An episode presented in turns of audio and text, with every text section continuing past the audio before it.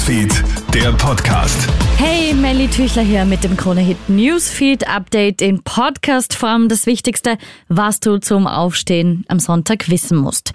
Am 100. Tag des Gaza-Kriegs ist die vorläufige Bilanz verheerend.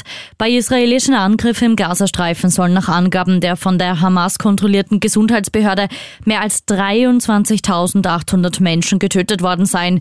Israels Ministerpräsident Benjamin Netanyahu verteidigt den Militäreinsatz, den in politisch unter Druck stehende Regierungschef spricht von einem moralischen und gerechten Krieg gegen die Hamas. Alle Infos dazu findest du auch online auf kronehit.at.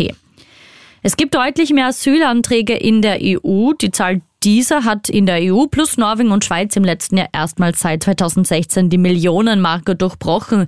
Insgesamt wurden im letzten Jahr 1,13 Millionen Asylanträge gestellt.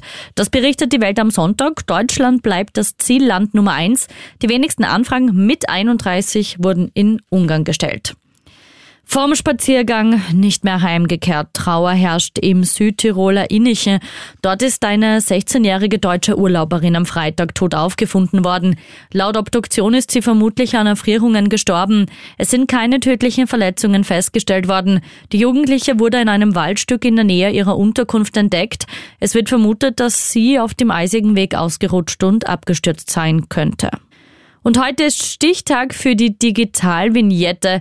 Die Jahresvignetten für das Jahr 2023 sind noch bis Ende Jänner gültig. Damit die digitale Vignette ab Februar auch gilt, erinnert die ASFINAG an den Stichtag am heutigen 14. Jänner.